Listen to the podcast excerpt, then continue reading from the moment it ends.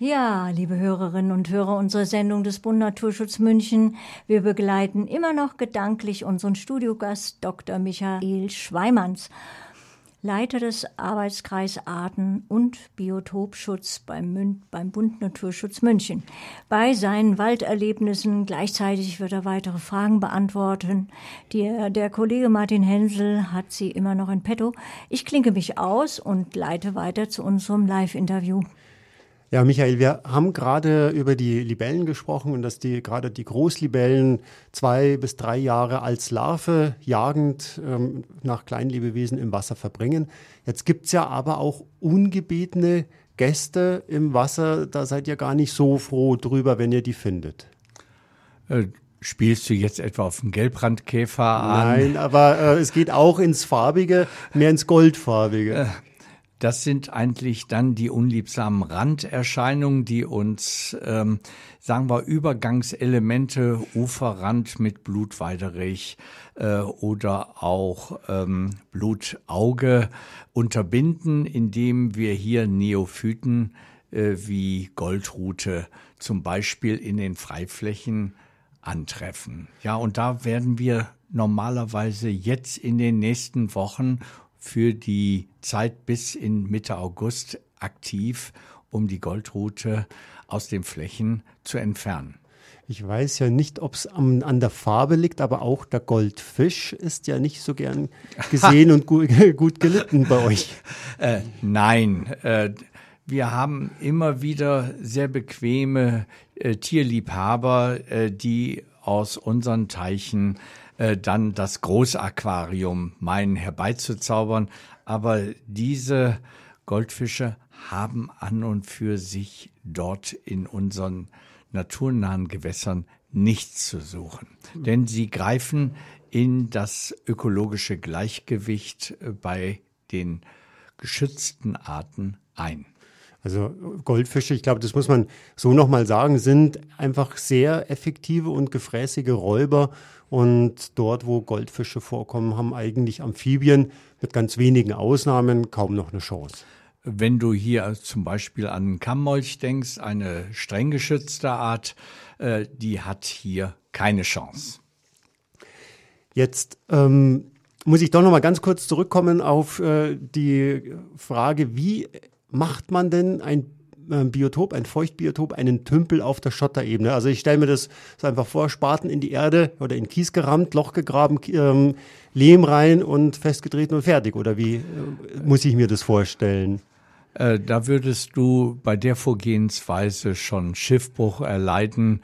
Äh, das ist eine ganz spannende Angelegenheit, weil wir eben in der Kies Ebene sind, mit sehr unterschiedlichen Körnungsgrößen bei Kies, äh, die natürlich auch eine erhöhte Durchlässigkeit äh, dann hervorrufen.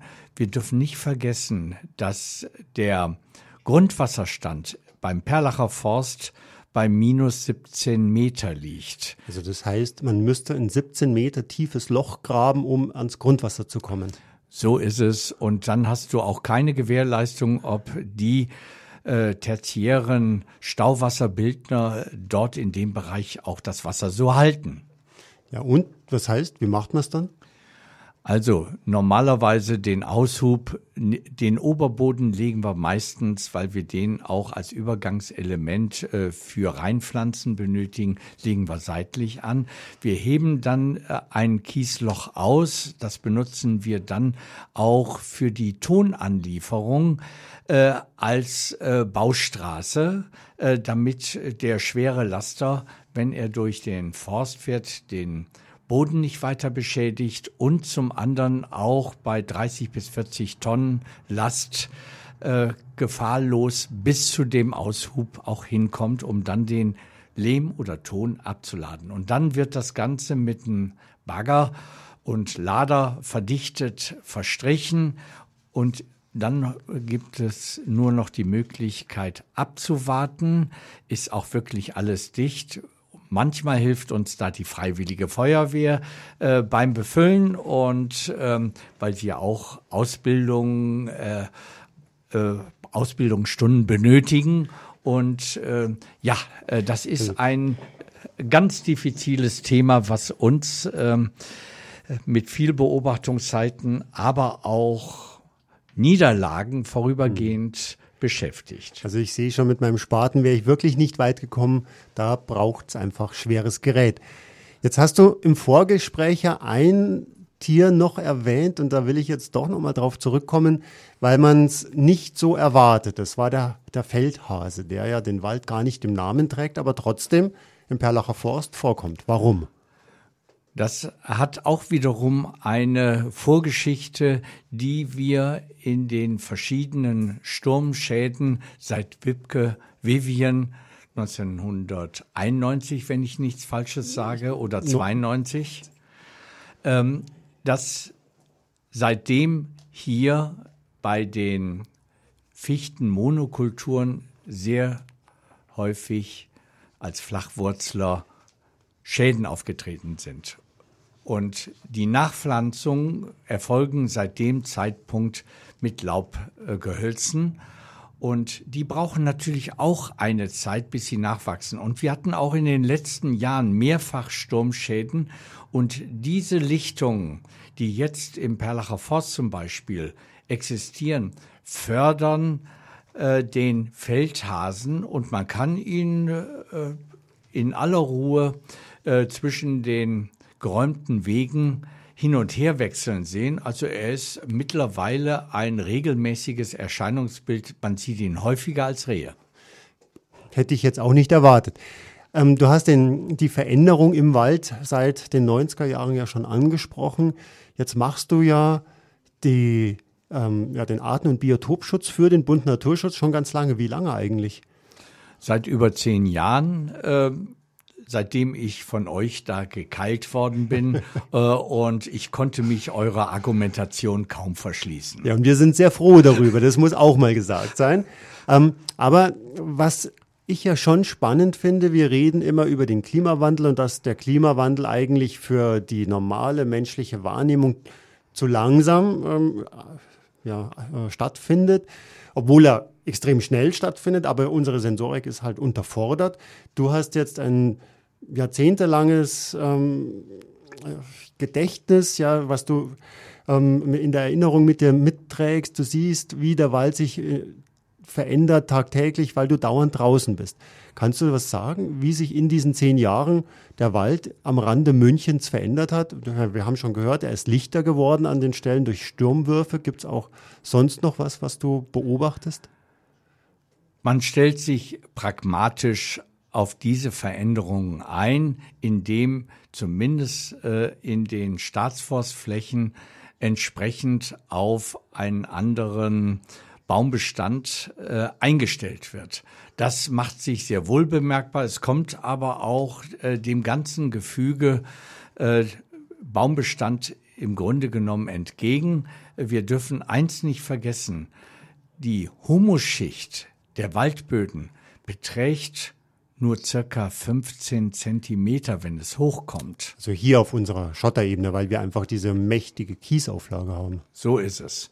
Und das bedeutet natürlich auch, dass auch die Ressourcen, äh, die den Bäumen zur Verfügung stehen, auch äh, relativ zügig im Rahmen der Mineralisationsprozesse äh, schleunigst zur Verfügung gestellt werden oder verloren gehen. Also vielleicht sollte man hier auch wirklich alle Hörerinnen und Hörer motivieren. Gehen Sie wirklich raus in den Wald und ähm, suchen Sie sich Stellen, die Ihnen durchaus gut gefallen und beobachten Sie die, weil diese Prozesse finden ja laufend statt. Der, Wal der Wald verändert sich und ich glaube, es tut uns allen gut, diese Veränderungen auch bewusst wahrzunehmen. Jetzt haben wir ja ganz viel über den Münchner Süden gesprochen, aber nicht alle Biotope des Bund Naturschutz liegen ja nur im Münchner Süden. Wir haben ja noch eine Besonderheit, ganz kurz haben wir schon darauf ähm, Bezug genommen, die im Münchner, im äußersten Münchner Westen vorkommt. Worum geht es denn da?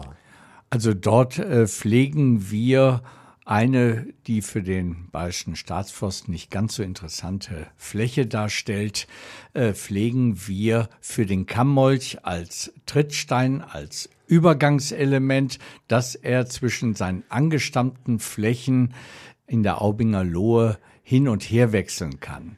Und wir haben auch Erfolge äh, zu verzeichnen, äh, dass sie dort auch wieder ankommen. Wir haben dafür aber auch erst die Goldfische rausfangen müssen. Also auch da muss man vielleicht mal ganz kurz erklären, was denn so ein Kammmolch ist. Er ist ja immerhin unsere größte einheimische Molchart. Die Betonung liegt auf einheimische, sonst müsste ich äh, die Axolotl äh, im, äh, in der Bielefelder Umgebung als die größten Kulturfolger dann bezeichnen. Ich habe, glaube ich, noch nie einen Molch gesehen. Wie sieht denn der aus? Eigentlich äh, wie ein äh, kleines Reptil äh, mit äh, vier Extremitäten. Und ähm, wir haben hier hauptsächlich Bergmolche, die ähm, sich ähm, durch ihre herrlich blaugrüne Haut oben und ihrem gelben Bauch äh, sehr deutlich äh, zeigen. Sie wandern gerne, sind sehr unternehmungslustig, aber dazu muss es regnen, damit sie nämlich nicht austrocknen. Ihre Haut ist sehr empfindlich. Und vielleicht der, der Kammmolch setzt ja noch eins drauf. Das Männchen im Prachtkleid hatte einen unglaublich eindrucksvollen Rückenkamm, schaut aus wie so ein kleiner Mini-Drache, wobei klein ja im Amphibienreich relativ ist. Der wird ja auch durchaus 20 Zentimeter lang, also von der Schnauze bis zur Schwanzspitze. Und man hat halt, man braucht ein bisschen Geduld und Glück, die tatsächlich zu sehen, weil auch in der Aubinger Lohe ist es schon sehr selten. Immerhin das letzte Vorkommen des Kammmolchs hier im Raum, in, in der, im Münchner Stadtgebiet. Immerhin wird es vom Bund Naturschutz gepflegt und da sind wir auch sehr stolz drauf. Das sollte man auch sein, ja. Und wir machen diese Arbeiten gerne.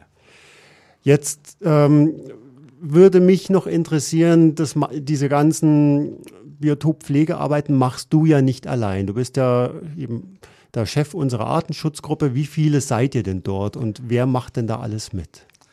Also, wir sind auf dem Papier über 70 Freiwillige. Viele von ihnen, von denen sind aber berufstätig oder die meisten sind berufstätig und äh, opfern doch einen Teil ihrer knappen Freizeit äh, dann für solche Arbeiten. Immerhin, das ist ein Outdoor-Muckibudentraining und äh, äh, hat damit auch äh, gewisse persönliche Nährwerte, dass man seinen Körper stellt. Ja. Und ähm, wie oft seid ihr da im Einsatz? Also, also normalerweise, weil es auch sehr viel Vorbereitung äh, bedeutet und das muss auch äh, klappen, dass es nicht gerade Schneetreiben herrscht, äh, dann ähm, sind wir an zwei Samstagen äh, pro Monat im Einsatz. Äh, wir werden aber auch zusätzlich äh, von Firmen im Rahmen von Social Impact Days äh, unterstützt. Und äh, das ist, äh, hilft uns bei den Flächen, wir haben immerhin über 18 Hektar Fläche, die wir Jahr aus Jahr ein pflegen, hilft uns das durch die Flächen zu kommen. Also mal ganz grob so als ähm, Pi mal Daumenzahl. Ich glaube, 18 Hektar dürften etwa 30 bis 40 Fußballfelder sein, nur damit man mal eine Größenordnung hat, in dem sich das bewegt. Wenn jetzt äh, doch die eine oder der andere Hörer ähm, hier Interesse und Lust bekommen hat, bei euch mitzumachen, an wen kann, können die sich wenden? Am besten direkt an mich. Und äh, Sagst du vielleicht die E-Mail-Adresse noch?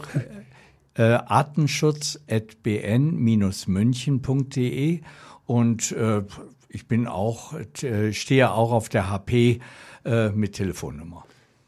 Gut. Lieber Michael, es war wieder eine Freude. Vielen Dank und weiter viel Spaß bei der Arbeit. Ja. Die könnt ihr mir nicht nehmen.